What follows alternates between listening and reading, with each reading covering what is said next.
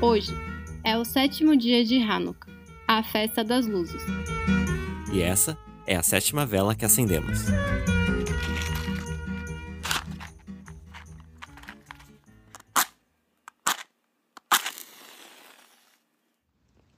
Hoje, o desafio no Brasil é acender a luz que derrote de vez as trevas da ditadura mal disfarçada.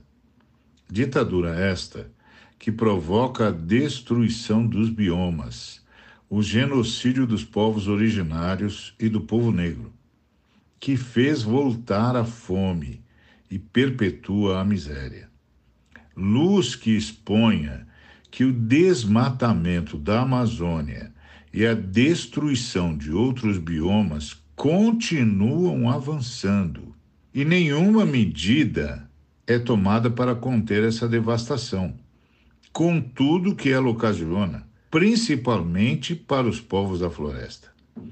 Continuo insistindo que os ataques dolosos ao meio ambiente deveriam ser tratados como terrorismo ambiental e que os biomas sob grave risco deveriam ser elevados à categoria de sujeitos de direito.